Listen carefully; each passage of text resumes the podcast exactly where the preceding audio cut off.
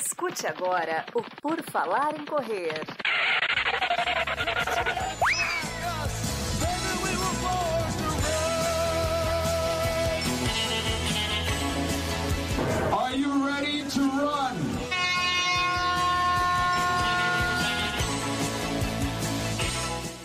Começa mais um episódio do podcast do Por Falar em Correr, dessa vez em ritmo de ultramaratona, em ritmo de Conrads, em ritmo de Xoxolosa. Estamos aqui mais um episódio de entrevista e dessa vez nós vamos conversar com alguém que já esteve no começo desse ano aqui no podcast no PFC 497 e agora ele volta, um novo atleta, agora um ultramaratonista. Laurindo Nunes está conosco. Tudo bom, Laurindo? Tudo jóia, um prazer estar aqui falando um pouquinho dessa essa aventura que foi disputar a Conrads. Exatamente, a gente vai querer saber tudo, né, Laurindo? A gente vai querer saber tudo sobre isso aí, porque no primeiro episódio que nós gravamos, né, o primeiro e único por enquanto com você, a gente conheceu um pouco da tua história, aquela coisa toda, objetivos, provas que tinham acontecido e Laurindo não podia falar ainda as novidades que vinham. E na semana seguinte ele anunciou, estava indo para a Conraid, super projeto. Então a gente vai falar aqui basicamente sobre isso, né? Daquelas semanas de fevereiro até agosto, o que que o Laurindo fez. Então, Laurindo, vamos começar, né, como se fosse um ciclo de treinamentos lá do início. Por que que você tomou essa decisão de partir para as ultras? Porque você era um maratonista que tinha ganhado já três SP City, estava ali sempre nas maratonas. O que que te levou a, a ir para as ultras? Que agora até já mudou o arroba, né? Eu entrevistei o Laurindo maratonista, agora estou entrevistando o Laurindo ultramaratonista. Agora é um novo atleta, né? Um atleta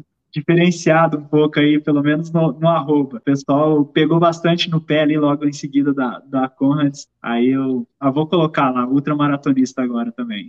Mas o início ali que eu, ah, respondendo a pergunta, né, foi uma questão mesmo do ambiente que a gente vivia ali, né, da pandemia, foi onde surgiu o desejo de correr a, a Conrads, né, aflorou esse desejo, né, uma live lá do Nato com o Mish uh, no Instagram, consegui sentir aquela energia, né, eles passam muito bem isso, eles ambos já, já correram a Conrads, o Nato é nosso embaixador da Conrads aí no Brasil, ele conta a história e eu li o livro dele, e aquilo ali foi só alimentando ainda mais, né, o meu desejo de realizar essa prova um dia. Aí um bate-papo com, com o Gustavo sobre mídias sociais, questão de de marketing, uma coisa assim, e ele me perguntou, né, qual era o meu desejo como atleta, né? Aí eu falei que eu tinha o desejo de eu estava me planejando, né, para fazer a Conrads em 2023. Aí ele logo ele gosta muito da prova e já propôs se eu gostaria de fazer ela já esse ano, né? A gente bolar um projeto bacana aí e transformar isso antecipar esse sonho, né? E eu falei, com certeza, nem pensei duas vezes, e aí que surgiu, né, um brasileiro na África, a série que a gente teve ali no programa Fôlego aí, contando essa, essa trajetória até chegar a disputar a Condes. Tá, então o teu objetivo, na verdade, era 2023, mas apareceu a oportunidade para 2022, você disse, opa, vou, né? Com certeza, era esse o, o objetivo, né? O planejamento era para 2023, né? Antes eu iria fazer uma prova mais longa, uma prova de 100 quilômetros ou, ou, algo assim, uma outra, para que eu me sentisse apto, né? Para daí disputar a prova, né? Graças a Deus acabou uh, realizando, né? Surgindo a oportunidade de estar fazendo a prova um ano antes e foi bem aproveitada essa oportunidade. Então, a tua ideia esse ano já ia migrar para algumas outras, não necessariamente seria a Conrads, mas como apareceu a oportunidade, você foi, mas a ideia já era fazer distâncias maiores que maratonas, é isso? Isso, é até como qualificação, né? Porque a, a Conrads uh, tem o hábito, né, de convidar bons ultramaratonistas para participar da prova, né? Então, um meio de fazer com que essa, esse sonho se tornasse realidade, digamos assim, em termos de convite da, da própria organização, seria ter uma boa ultramaratona, né? Então, esse era o caminho que eu estava trilhando, né, para chegar até a Conrads. E daí, como é que você se qualificou para Conrads no final das contas? Foi com maratona? Você fez alguma maratona nesse período? Como é que ficou para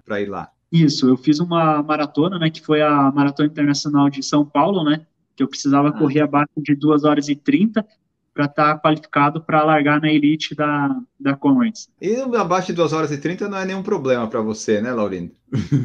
é, até hoje é, não concluí nenhuma maratona acima de, de 2 horas e 30, né, das, das nove que eu já participei. Tá, então a Conrads tem que ter ou alguma ultra ou uma maratona abaixo de 2 horas e 30 para poder largar na Elite, é isso? Isso, essas são, são os índices mínimos, né?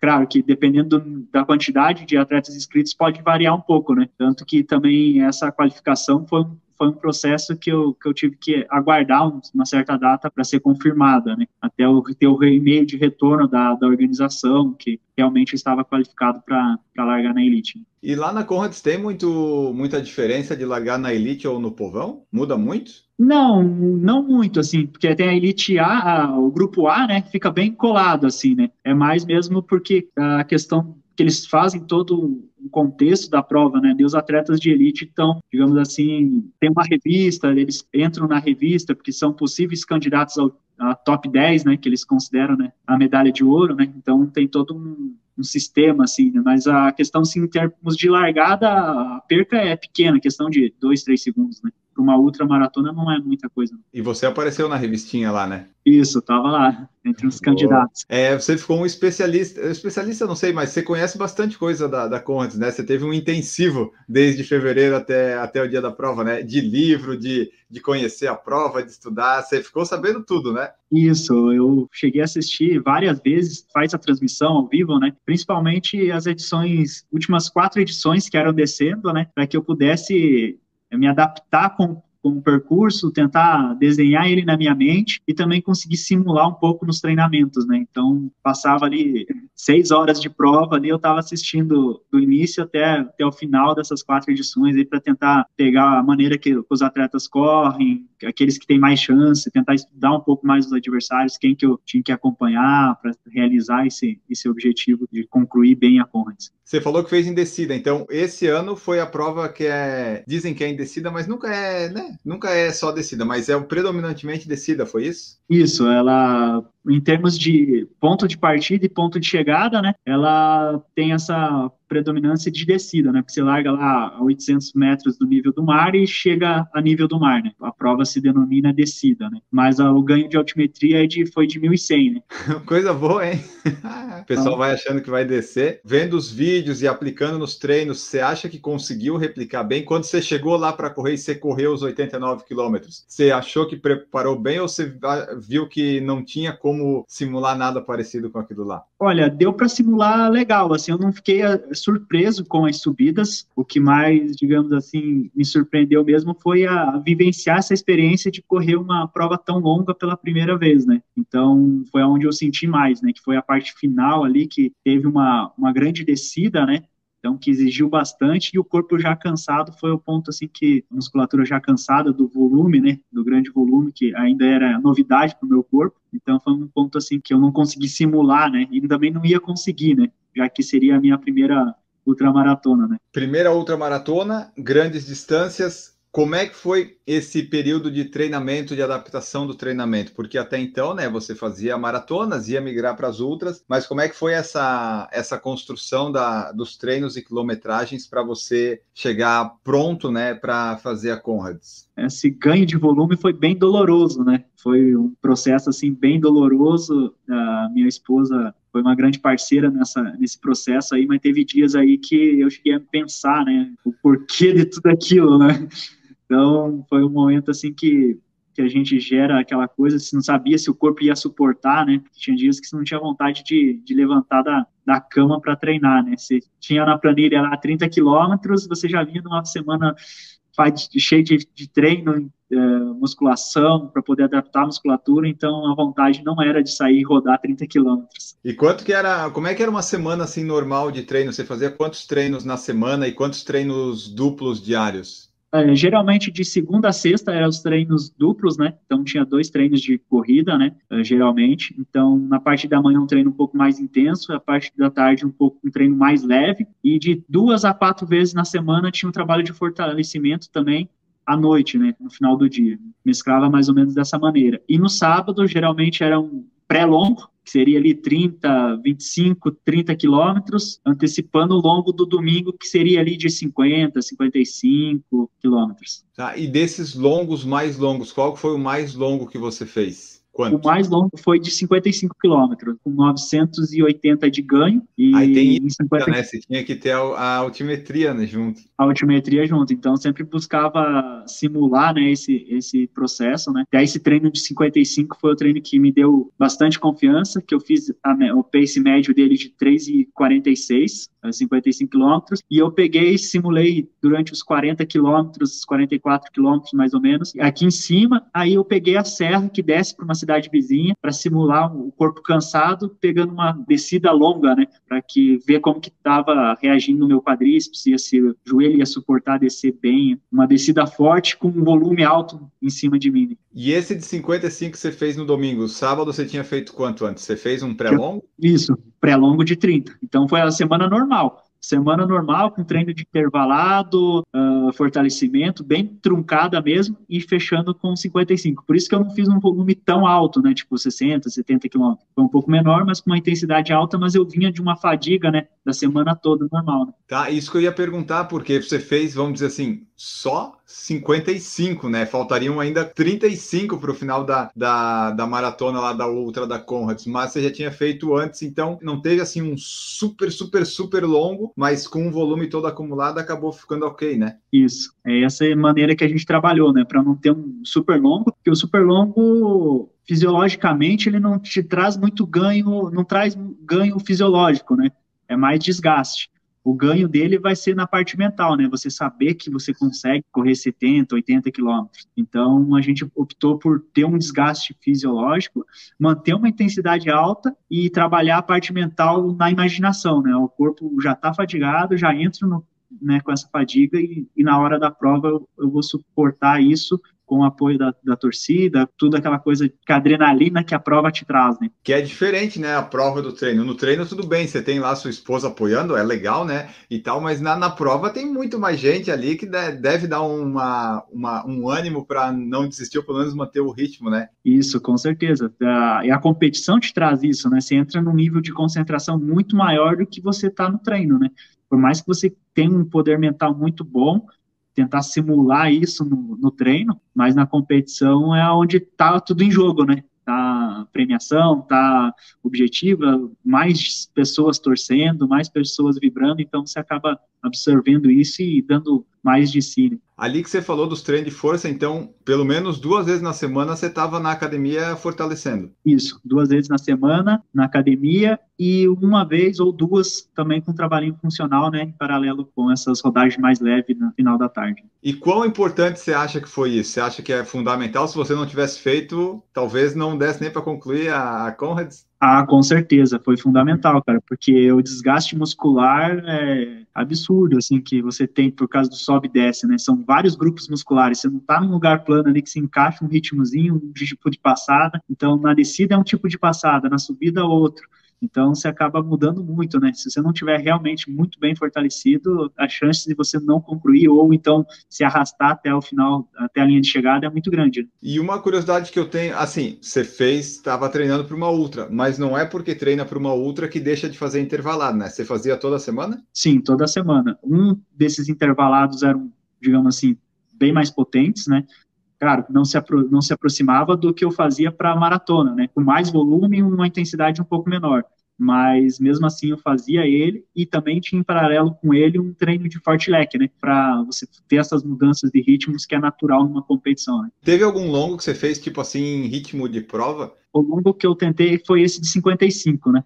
Que a gente encaixou mais ou menos o ritmo que eu queria correr na prova lá, né? Para conseguir o, o top 10, né? Que era o nosso objetivo do projeto. Ah, então o 55 foi em ritmo de prova, que coisa boa. Isso. E como é que foi essa preparação lá para Conrads em termos de provas? Você fez algumas provas para simular a competição, o ritmo? Você participou de provas com esse objetivo? Ou era provas para competir, chegar no pódio, ganhar alguma premiação? Como é que foi a tua escolha de provas até a Conrads para né, fazer, manter aí, digamos, a, o ritmo de jogo, mas também não se desgastar à toa? Provas que eu escolhi foram antes, né? Da, do Qualify para para Conrads. Então fiz uma meia, então foi um processo um pouco difícil. Até no programa Fórmula a gente fala sobre isso, num dos capítulos, que foi difícil para mim segurar o ritmo, né? Porque a vontade do atleta é competir, então ir para frente, estar tá disputando. Então, numa meia maratona que eu fiz em Curitiba, eu fiz a, a prova segurando os primeiros 15 quilômetros e eu ia começar a correr, digamos assim, realmente nos últimos sete, né? Então, tentar acostumar a mente num ritmo um pouco mais confortável, né? Porque a, ia mudar completamente o meu minha estrutura, né, de prova. Senão ia acontecer que a minha mente ia estar com vontade de competir provavelmente na Conrads eu ia para frente, muito para frente, e acabar sacrificando uma, concluir bem a prova, que o principal objetivo era concluir ela bem, né? Precisei fazer uma readaptação assim, neural, né, competitivamente, para conseguir controlar melhor o, a, o, ritmo, né, de prova. Que deve ser difícil, né, Laurindo? Você tá sempre lá na frente, sempre correndo bem, daí o cara chega e diz assim, não, Laurindo, essa prova não, não vai, não vai, você não vai correr lá com o pessoal da frente. Pode segurar o ritmo, né? Tem que ter é. uma disciplina. Isso, tanto que depois da maratona de São Paulo, né, que a gente fez o qualify, eu evitei entrar em provas, né, para não ter isso, que a gente acaba tendo essa essa vontade de ir para frente e, e, dar mais de si, né, se tornar competitivo. E a chance de ter uma lesão com essa mudança de ritmo que não está no, no, padrão do treinamento era muito grande, né? Então a gente sacrificou várias competições aí em prol desse objetivo que era a Comets. E, e a Series você foi para fazer Pacer sub 3, né? Isso, fui no Pacer de 3 horas, né? Aí foi um, foi um trabalho ali que também ajudou nessa, você ter esse controle, né? Passar ali as 3 horas, no ritmo mais constante, contribuiu bastante na parte do treinamento mental para mim conseguir controlar aquela ansiedade, aquele desejo de correr rápido lá na Points. Porque esse daí, pelo menos da SP City que você fez o Pacer, mesmo que tivesse vontade, pelo menos você sabia que estava ajudando várias pessoas a manter o ritmo. Então era algo que pelo menos te segurava mais fácil, né? Em Curitiba já te largaram lá na elite e disseram: não, Laurindo, você não vai correr tão forte hoje. É, aí foi uma coisa diferente, né? Na SP City foi bem legal essa vivência, né? Porque foi uma semana normal de treinamento e um longo numa competição, né? Sem ter aquela como você falou, tá largando lá na elite, aquela pressão, aquela coisa toda com os adversários. Né? Perfeito. Ó, temos aqui já acompanhando nossa live o Eletrônico Sem Noção, que é o Rodrigo lá de Curitiba. Tem o Vitor Corso também tá aqui, ó. Boa noite a todos. O Daniel Estrazulas perguntando de qual planeta o Laurindo é. É do, do planeta dos que treinam bastante, né?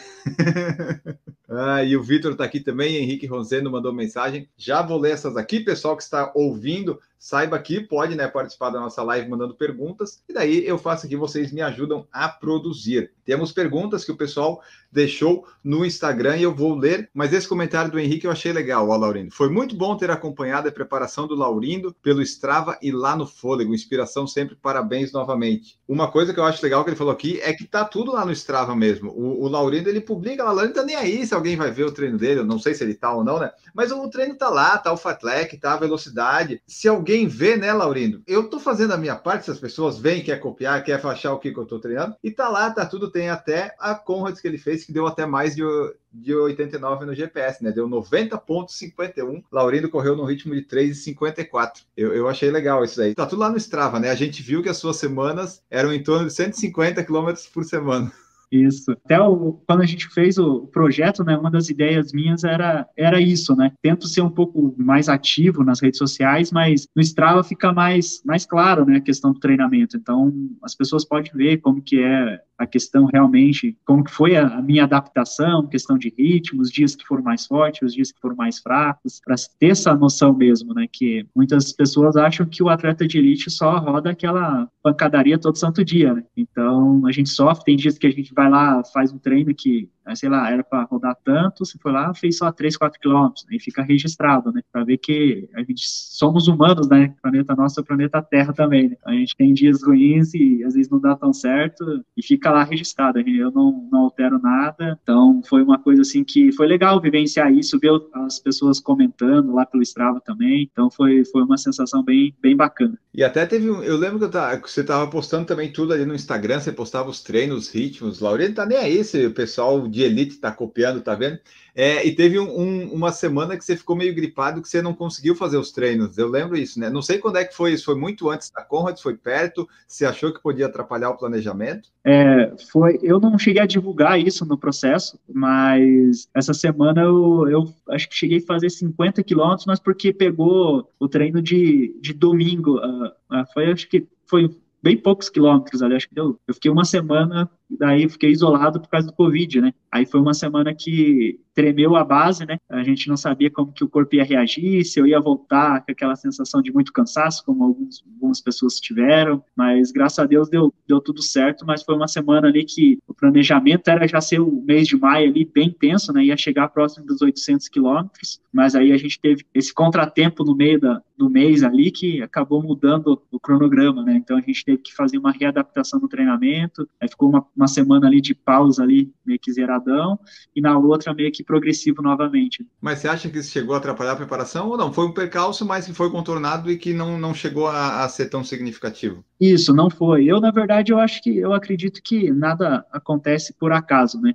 Então, eu sempre fui um cara que muito determinado e acredito que tem certas coisas que acontecem na nossa vida para preservar outras, né? Quem sabe se eu tivesse toda essa sequência de treinamento, um pouco próximo também da prova, acabou tendo água no joelho, então o corpo já estava demonstrando um certo nível de cansaço, né? Então, bem provável que se eu conseguisse dar essa sequência que era o planejado, poderia acontecer alguma coisa, não chegar tão bem no dia da prova, né? Tentei olhar esses percalços que aconteceram, uma forma de meu corpo conseguir descansar e se recuperar para que eu, estando saudável, conseguiria entregar tudo que eu tinha, né? E assim conseguir um bom resultado, que foi o que aconteceu. Que no final das contas foi uma semana de descanso, assim, né? Um volume mais baixo, vamos dizer, né, Lorena? Isso, foi uma semana de, de descanso, volume baixo, né? Então foi uma coisa que contribuiu, eu acho, nesse processo. Ó, temos aqui também, chegou o Geraldo de Oliveira da Ilha do Governador e a Tere Kochinski falando Laurindo, fera demais. Temos perguntas aqui, ó. O Eletrônico Sem Noção colocou uma pergunta que muita gente já deve ter feito e deve ter respondido.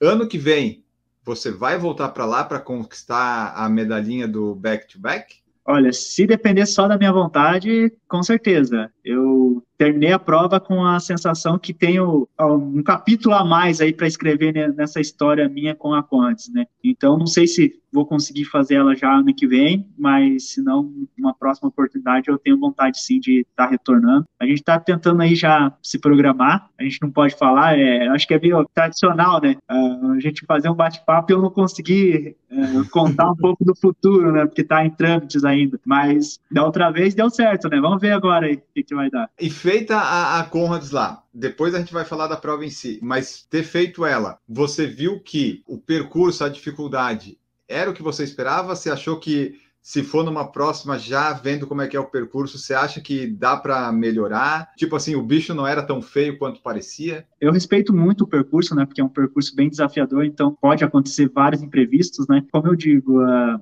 a prova ali para mim tinha eu tinha mais a, a perder com arriscar tudo, né? do que ganhar. Primeiro fazer uma, uma história, então como a gente já fez a, uma boa marca, a melhor marca sul-americana aí na Conrads. Então, uma próxima edição eu acho, sinto que dá para arriscar mais, né? Tentar acompanhar o pelotão ali que vai sair o campeão mais de perto, né? Então, acho que a gente consegue dar um fazer arriscar mais aí. Você foi tipo a pessoa que faz a primeira maratona, né? A primeira maratona é para completar. A segunda é que você vai para o tempo para melhorar, é mais ou menos isso, né?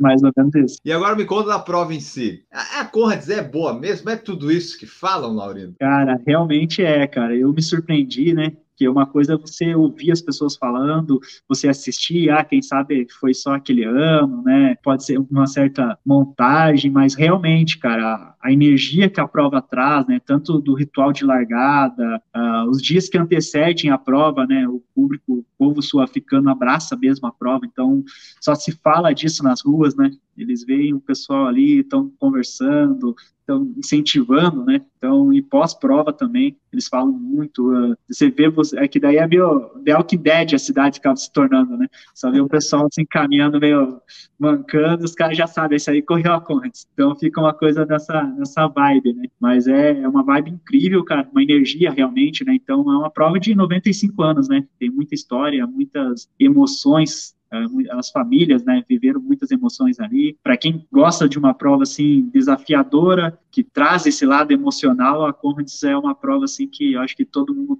que pensa correr mais do que uma maratona, né, também tem isso, né, todos que vão se sentir bem, né, para fazer essa distância, porque vai ser bem sincero, bem sacrificante, mas é uma prova assim que nem que seja para você assistir algum amigo maluco que está querendo ir lá fazer ela, seria uma boa vivência, sabe? Que é sentir essa vibe, essa energia é muito legal. Público na, apoiando tem em todos os lugares, são em alguns lugares específicos, porque são 89 quilômetros pela estrada, basicamente, né? Isso, são 89 quilômetros pela estrada, né? Uma vicinal, né? Da, da estrada principal que liga Pittsburgh a Durban, mas é muito, muitas pessoas, cara. Uh, tem os bairros, tem, uh, digamos assim, as cidadezinhas pequenas, né?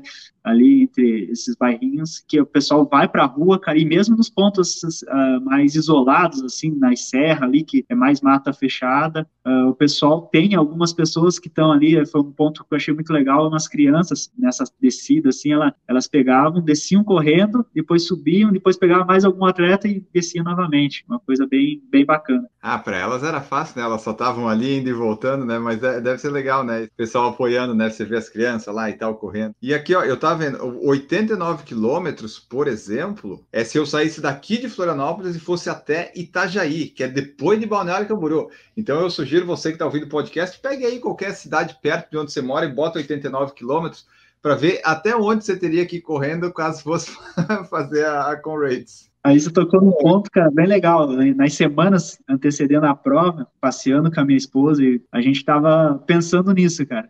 Caramba, se eu sair aqui de senador, eu vou passar Pouso Alegre e mais 12, 13 quilômetros à frente, né? Porque a gente estava medindo assim mais ou menos aonde eu ia ter que fazer percurso correndo, né? É uma coisa assim bem interessante. E como é que foi a estratégia de prova do Laurindo? Porque você passou 5 horas e 56 correndo. Você chegou a caminhar em algum momento do percurso ou foi correndo o tempo todo? Correndo o tempo todo, eu tive duas paradas que eu tive que ir ao banheiro, né? Como a gente teve que fazer uma readaptação uh, na hidratação em cima da hora, e eu na hora Por concentrada... Por que teve que fazer? Uh, porque o Gustavo não ia ter acesso na via principal, né? Onde a prova ia ocorrer, né? Então ele ia ter que pegar a estrada autopista e achar pontos que cruzavam com a vicinal para poder me entregar a hidratação, né? E eu só conseguiria carregar os géis, assim, a parte de carboidrato, mas eu precisava a parte de eletróides, né? Junto com mais carboidrato diluído para ela fornece, só que ela não fornece essa quantia, né, de eletróides, que é muito de cada pessoa, né, e eu, durante o processo,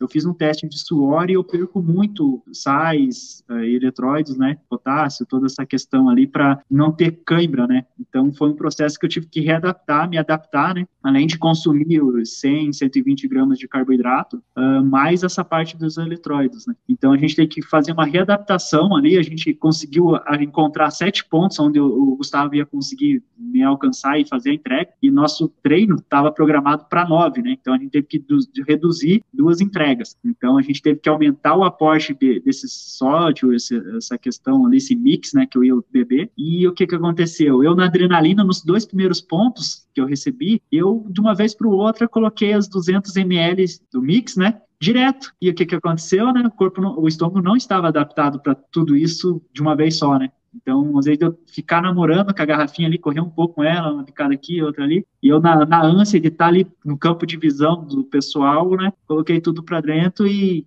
entrou como uma bomba, né. Aí a primeira parada que eu tive que fazer foi próximo do quilômetro 30 ali, aí depois tive que fazer mais uma outra para dar um pit stop, para dar uma parada no banheiro, né. Número 1 um ou número 2? Número 2. O número 1 um dava para tocar direto, né? Mas o número 2 era. Ah, foi o 2? Puxa vida! Mas era, tinha banheiro químico ou foi no, na rodovia? Não, tem, tinha, assim. A organização da prova é muito boa, cara. Cada ponto, assim, digamos assim, de mais ou menos uns 5 quilômetros ali, mais ou menos, tem um, um ponto, a cada dois quilômetros mais ou menos tem um, um, ponto de água, né? Então a cada cinco, seis quilômetros ali tem um ponto com banheiro químico. Eu achei muito interessante isso durante a prova, né? A menos nesses pontos que eram as serras ali, né? Grandes subidas, grandes descidas, que eram muito fechadas, que daí não tinha esse, esses pontos, né? Daí eu, a hidratação ali ficava um pouco mais espaçada, mas na grande maioria sempre tinha um, um aporte, né?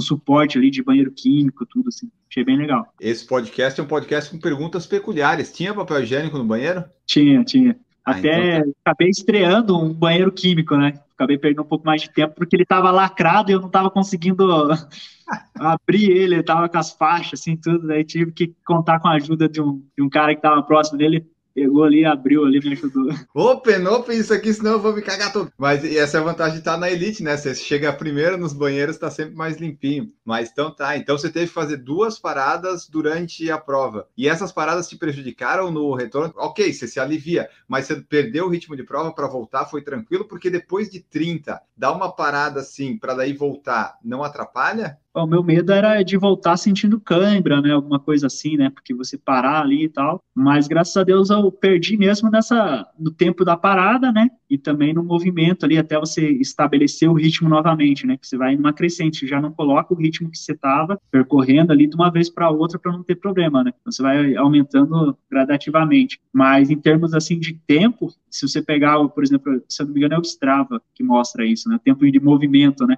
Eu perdi quatro minutos mais ou menos de de, movimento ali. Ah, então a gente já sabe onde é que dá para melhorar o tempo aí, ó. Tem quatro minutos aí que foi dois minutos em média em cada, em cada pit stop aí. Dá para melhorar esse, esse tempo. É, já daria um tempinho abaixo. E em termos de posição na corrida, você chegou a, a ter muito prejuízo para recuperar? Perdeu muito ou não nessas paradas? Olha, eu, eu, fiquei um pouco preocupado, assim, né? Porque eu tava num grupo, principalmente na primeira, né? Que eu tava num grupo um pouco maior ali, e de repente, a hora que eu retornei, já tinha espaçado muito, né? Mas com o decorrer do, da prova ali, eu consegui acompanhar aquelas pessoas que eu estava próximo, né, novamente. Então, consegui ir ganhando, apertando o ritmo ali, né, ajustando, consegui chegar neles e ultrapassar, né. E você tinha noção da sua posição durante a prova ou o seu foco mais era no ritmo e no tempo que você tinha lá de, de completar? Não, o meu foco era na, no tempo, né, de completar, e só na, mais ou menos na metade da prova que eu pedi para o Gustavo fazer uma, uma contagem do primeiro colocado para mim, né, para mim ter essa noção dessa diferença, se para mim poder pensar se eu consigo ir para frente, é, se meu corpo deixava eu, eu, arriscar um pouco mais ou não, né? Ou ia pensar numa prova um pouco mais cadenciada. Né? Em geral, eu tava, eu sabia que para, por exemplo, ser top 10 tinha que correr abaixo de 5 horas e 50, né? E o décimo colocado correu na casa de 5:47, é 5:47 e 20. Foi bem exatamente 9 minutos de diferença dele para mim, né? Teria que ganhar esses nove minutos para um eventual chegar no top 10, né? Então, sempre corri pensando na, na, marca, né? Que era concluir bem a prova, concluir abaixo de seis horas, que seria a melhor marca de um brasileiro e de um sul-americano, e possivelmente estar tá no top 10, né? Mas eu sabia que tinha que cuidar mais de mim do que na posição em si, né? Eu sabia que se correndo bem eu conseguiria fazer um, uma boa posição. Tá, e nos seus estudos antes da prova, qual que era o recorde até então brasileiro sul-americano? É, do Farnese, né? 6 horas e 24. E esse daí era também o mais, o mais rápido sul-americano e brasileiro? Isso, aham. Uhum. Nos seus estudos antes que você estava fazendo, o top 10 tinha que ser mais ou menos com qual tempo na média? Geralmente, com 5,50 você já é top 10, 5 horas e 50 na média, né? Aí eu peguei a, a, média um pouco mais do ano mais rápido que teve, né? Que foi o que deu ali com média de 5,45. Então eu sabia que tinha que correr entre 5,45 e 5,50, né? E a prova bateu mais ou menos né, dentro desse estudo, né? Que o décimo fechou com 5 horas e 47. Né? Isso na de descida, né? Na descida, é. Eu peguei só os anos de descida para fazer essa média, né? Olha aí, ó, pessoal, estudando tudo, absolutamente tudo. Então a gente vê que tem meio que um padrão. Se você, por exemplo, correr a 5 e 44, é quase garantido que fica num top 10, né? Independente de estar tá disputando a corrida com as pessoas, competição, nesse tempo dá, né? Isso, é isso aí. É uma coisa que muitas pessoas não fazem isso. Mas quando eu estrei na maratona, a gente fez isso também. No Brasil, a gente sabia que se você correr 2 horas e 20, você briga para ganhar a grande maioria das provas do Brasil, né? Você fazer esse estudo de qual é a média que os últimos anos, claro, vai acontecer anos que vai ter uma diferença, né? Mas se você tiver isso na base e concentrar em si, esquecer no dia da prova um pouco dos adversários, né? Se você está realmente bem, está planejando fazer uma determinada marca, focando ali, o resultado, a posição vai ser consequência desse bom trabalho, né? Realizado ali na prova. Verdade, 2 e 20 você está no top 5 em todas as, quase todas as maratonas do Brasil, com 2 e 20 você está no, no top 5, né? Top 5, top 3 você pega. Vamos ver mais perguntas que nós temos aqui, ó. Vitor Corso Run comentou aqui, ó, se for possível perguntar como foi a alimentação pré-prova e quando esteve lá. Você falou um pouquinho do durante que teve problema com a alimentação, mas como é que foi esse processo todo dos treinamentos, reposição alimentar? Porque sei lá quantas mil calorias você estava gastando por dia, você tinha que repor adequadamente, né? Eu sei que você foi no nutricionista, tá tudo certinho. Essa parte foi tranquila? A alimentação, das ingestões, do que, que você tinha que comer, do que, que você tinha que levar? Foi, foi bem tranquilo essa parte da adaptação, né? Na verdade, eu tava, acabava consumindo menos, né, do que eu gastava realmente, né? Então, quando eu comecei a fazer o trabalho com o Jafé, a gente já percebeu que eu tinha que colocar uma demanda maior de, de alimentos, né? Então, me suplementar melhor, né? Eu não fazia uma suplementação acompanhada realmente, né? Então, era uma coisa assim mais light, mais tranquila, mais minha mesmo, né? Então, quando a gente começou a fazer o trabalho com o Jafé, a gente já ajustou isso, foi adaptando o corpo também com com os treinos longos e o consumo de carboidrato, né, para que não tivesse problemas na prova. Então, consegui suprir toda essa, essa, demanda. Então, foi bem, a adaptação foi um pouco lenta, né, normal ali, principalmente nesses treinos para conseguir absorver os 100, 120 gramas de carboidrato hora, né, então, que é uma coisa assim que o corpo não se adapta de uma hora para outra, né, então teve um processo, desde final de dezembro ali que a gente começou o processo, a gente já fez, começou com o processo de adaptação alimentar antes do treinamento em si, né, da Conrads. Então, a gente já começou começou a fazer esse, esse treino alimentar, né? Você notou que deu diferença? Bastante, cara. O, uma coisa assim que até para deu motivação, né? Porque os treinos estavam encaixando melhor, né? Eu estava me sentindo forte, conseguindo realizar os treinos mesmo, digamos assim, coisas que às vezes nas outras preparações que eu fiz mais por conta própria, a gente sentia assim uma fadiga muito mais rápida, né? E uma recuperação mais lenta. Então, senti bastante a diferença de ter esse acompanhamento aí e consumir, por mais que eu não seja tão, digamos assim, regrado, né? mas dava aquela beliscadinha, mas ter uma, um acompanhamento ali é, é, essencial, cara, ajuda bastante. E no dia da prova, qual é que era a orientação da suplementação? É, para de alimento, assim, era consumir os carboidratos na semana, né, da prova e a questão de saladas ali na, cinco dias antes eu já cortei também para não ter nenhum problema. Então era mais na parte de carboidrato mesmo, proteína leve, né, três, quatro dias antes também já não me alimentava de carne vermelha, então foi uma coisa mais, mais leve, assim, para conseguir, e focada bastante no carboidrato e hidratação, né, para não deixar ter, chegar Qual desidratado tipo de já na conta. Qual Oi? tipo de carbo? Ah, eu como muito, eu gosto muito de batata, né, então massas, arroz, então ficava mais nessa, nessa essa gama, assim, né. Uma pizza, um hambúrguerzinho, não, né? Ah, esse aí é mais depois daí. O que que da pizza do, do hambúrguer que ajuda a desidratar, né? Você fica muita sede, né? Depois da conta, você comeu o que para comemorar? Cara, eu queria comer um monte de coisa, mas consegui comer só dois pedacinhos de batata, cara, de batata frita, sabe? Dois cubinhos de batata frita só e o meu corpo tava latejando demais, a vontade que eu tinha só de esticar, assim, ficar, sabe? Aí queria dormir, mas não conseguia dormir porque tava com dor. Então não deu para comemorar, não. Só depois, né? Uns dias depois, talvez. Isso. Tá, então e durante a prova, vamos lá, a alimentação, o que que você consumiu e fez durante a prova? Durante a prova eram os géis de carboidrato, né? A cada 5 quilômetros. A cada 5?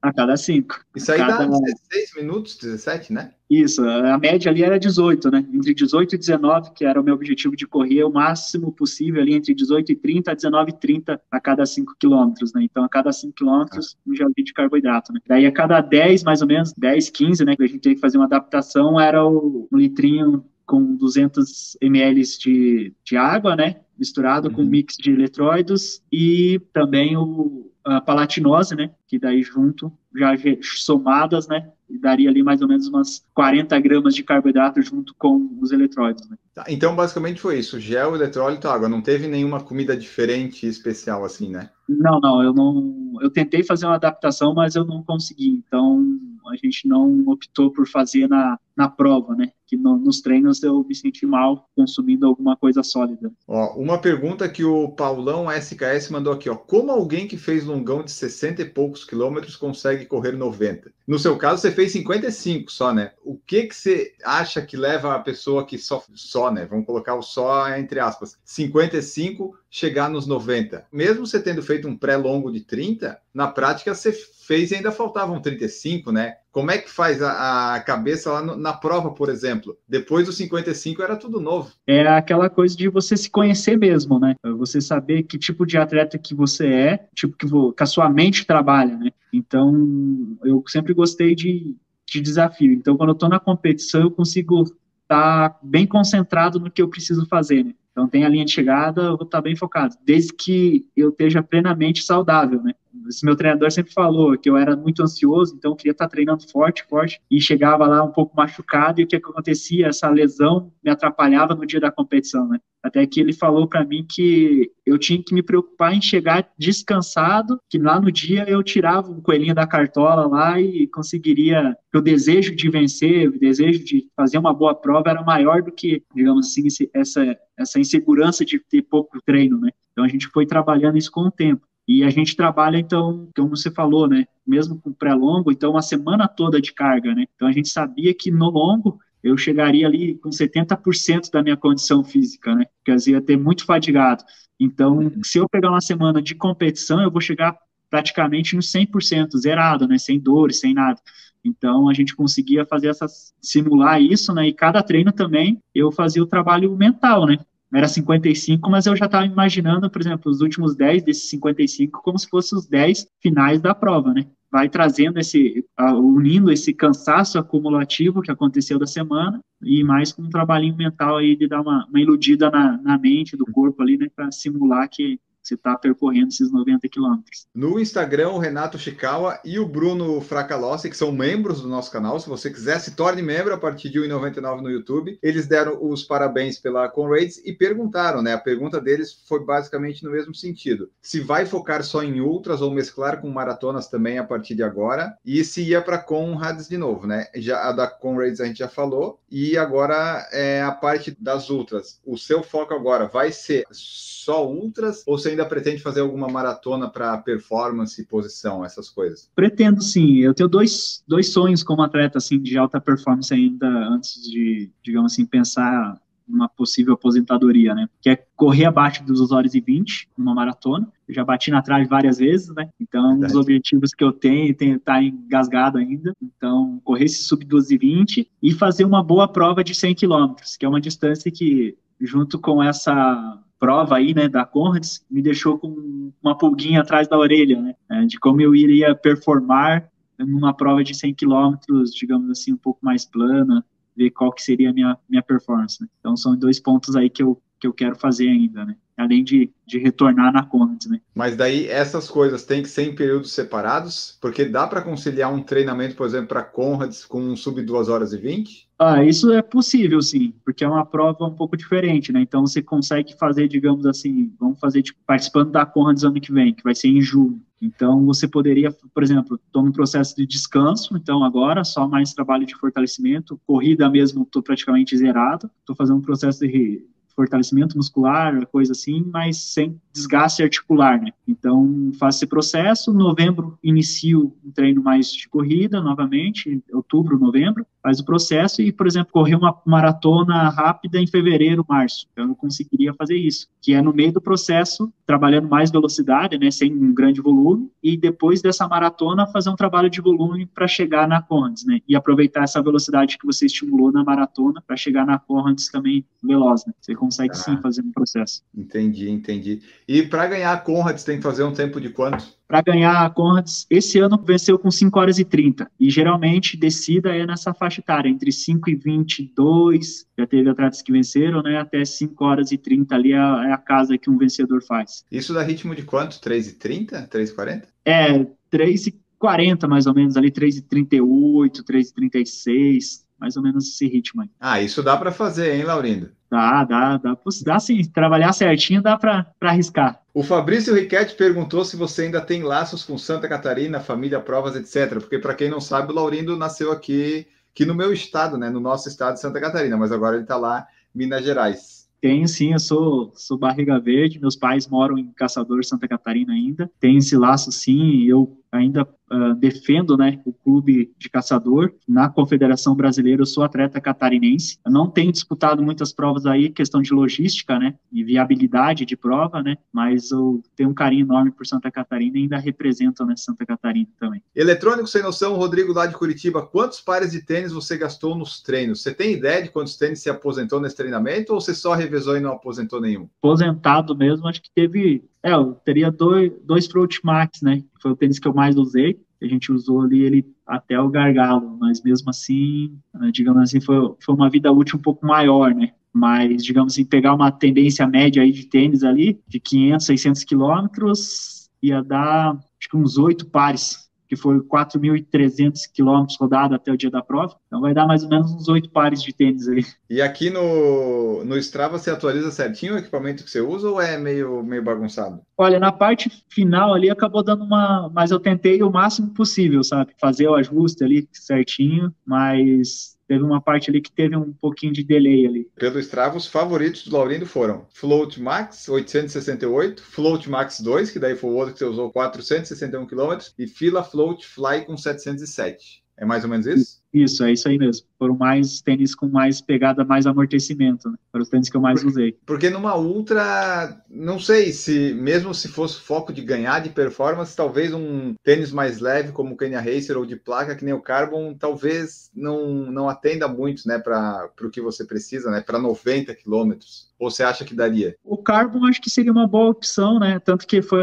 foi uma opção que eu, que eu levei, né? Se acaso a prova tivesse chovendo, era uma das opções, que o Fruit Max é um tênis mais estruturado e poderia pesar muito com tempo muito chuvoso, né? O Carbon seria a segunda opção para esse dia de chuva. Mas eu não, usa, não usei ele por insegurança mesmo, né? O Float Max trazer essa estabilidade, amortecimento maior e por ser minha primeira primeira ultra, né? E eu, porque eu falei, eu precisava concluir ela bem, né? Então eu optei por um tênis que me trouxesse essa segurança, né? Mas o Carbon, se você conseguir fazer uma boa adaptação ali, encaixar o ritmo, ele é um pouco mais instável, né? Mas também te dá outros ganhos né, em termos de peso, gasto energético que você vai ter para levantar a perna, tudo muda. Né? Tá, então eu, ó, eu, o Laurindo fez uma ultra, mas eu já avaliei aqui todo o cenário. Ele ficou quatro minutos no banheiro, correu com um tênis que não era de placa. Se ele não parar no banheiro, hidratar certinho, for com tênis de placa, sair tira 10 minutos fácil, pelo menos top 10 o Laurindo pega. Na descida, né? Na subida eu não sei, mas ah, não deve. Bom, deve mudar sim, né? O começo deve ser bem pior. Mas aqui, ó, se não tiver banheiro e se tiver um tênis com placa, eu acho que, que melhor, hein, Laurindo? Eu acho que dá, né? acho que você consegue. E, e chegando em. De... Foi 17, né? Isso. Isso daí ganha qual medalha na, na Conrads? Quando você chega do 11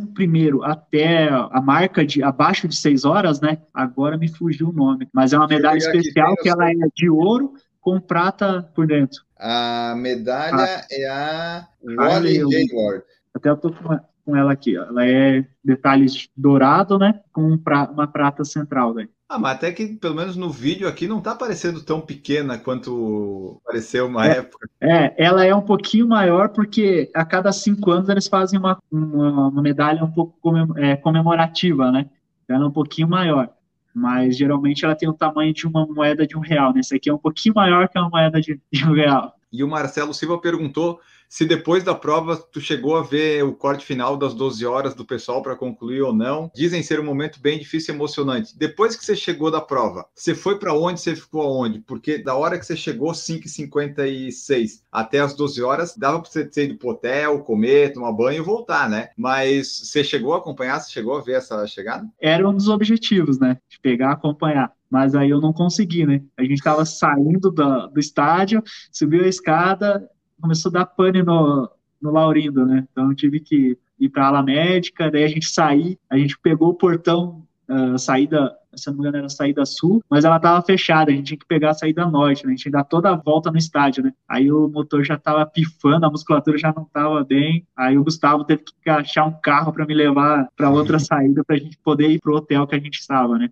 Então, chegando no hotel, aí o motorzinho começou a pifar ainda mais, né? Aí a gente não conseguiu retornar, né, pro estádio, mas a parte, assim, da prova, assim, esses corte das 12 horas é bem emocionante. A gente acompanhou lá pela. Eu acompanhei pela TV, né? É uma parte bem punk, assim, né? Porque você fazer uma prova ali de 12 horas e ser cortado ali prestes a chegar na prova, né? É uma coisa bem, bem dura, assim, e que deixa a prova, assim, também com uma coisa, assim, de quero mais, né? Que ela tem a regra dela bem clara, né? Então, eles respeitam muito isso, né? Eu acho que é uma coisa que deixa essa magia ainda maior da prova. E assim, você falou ali que acabou todo quebrado, então tu fez todos os treinos fadigados, 30, 55, tudo, mas foi depois de ter feito os 90 sem parar que o corpo disse, não, Laurindo, peraí, vamos dar uma descansada. O período mais difícil que você ficou pior foi logo depois que completou a prova, foi isso? Foi, foi logo depois que completou a prova, né? Aí que saiu aquela adrenalina, aquela, aquela sensação, né, de ter que cumprir algo, né? A hora que você tirou aquele peso, né, digamos assim, na, das costas, né, você realizou o que você queria, aí o corpo, a mente, né, relaxou e vem toda aquela dor que o corpo sofreu, né? Aquele estresse que foi gerado no corpo. O Arley Souza colocou aqui, ó. Boa noite, Laurindo. Fala um pouco da São Silvestre. É uma das queridinhas brasileiras e para mim também é uma das melhores do mundo. Na verdade, ele quer saber se você vai correr esse ano a São Silvestre. E eu já pergunto, você já correu alguma vez ela? Já, já participei dela três edições. A melhor posição que eu fui foi 18 Corri 48,04, é a melhor marca, né? E não tá nos planos não, cara. É uma prova que é bem atípica da minha característica, né? Então, eu performo melhor nas provas mais longas, sou mais competitivo nessas provas, né? Então, a minha tendência é meia, maratona, a meia já é um pouco mais rápida para mim, já sofro um pouco mais. Maratona acaba sendo um pouco mais competitivo. Minha tendência é mais as longas distâncias mesmo. Né? Você rende melhor nas longas, né? Apesar da São Silvestre ser uma maratona, é uma maratona de 15, daí essa não tá muito no teu escopo, né? Vai difícil. É, a hora que o motor começa a aquecer, acabou a prova. É, então, né? Tem pessoas que têm essas características. 21, como você falou, né? 21 ainda não é uma distância confortável para correr bem, né? Tem que ser 42 para cima. É interessante isso. Então, pessoal, essa foi nossa conversa, nosso episódio com o Laurindo Nunes. Laurindo, ultramaratonista agora. Vai fazer maratona também? Vai, mas agora ele está focado nas ultras também. E eu só posso agradecer, Laurindo, por participar aqui conosco, compartilhar um pouco dessa experiência em solo africano, correndo a Conrads, a Conrads. Eu falei de vários tipos a pronúncia desse episódio, porque eu sou poliglota, né? Eu falei um pouco português, Conrads, e, e o estrangeiro que é Conrads. Então, deixa aí tua mensagem final, teu tchau, tuas redes de contato. Muito obrigado. Agradecer primeiramente a você pelo espaço aí, tá contando um pouco dessa vivência lá na Conrads, e também agradecer a todos que, que me acompanham, né, quem não me acompanha, acompanha lá, Laurindo Ultramaratonista, em breve a gente vai estar tá divulgando aí novos desafios, novos projetos aí que a gente está trabalhando, e é sempre bom contar com essa troca de experiências, né, uma coisa muito legal da, desse projeto foi isso, é vivenciar, né, algo novo para mim, que era uma ultramaratona e conseguir compartilhar os treinos, a vivência, né, o dia a dia aí desse processo aí e foi uma grande experiência, né? Muito obrigado a todos e uma boa noite. Obrigadão, Laurindo. Muito obrigado também a todos vocês que escutaram. Saiba que isso também fica no YouTube, em vídeo no Spotify, em áudio em todas as plataformas de podcast. Não se esqueçam de nos avaliar com cinco estrelas, porque isso nos ajuda bastante. Muito obrigado a todos. Tchau.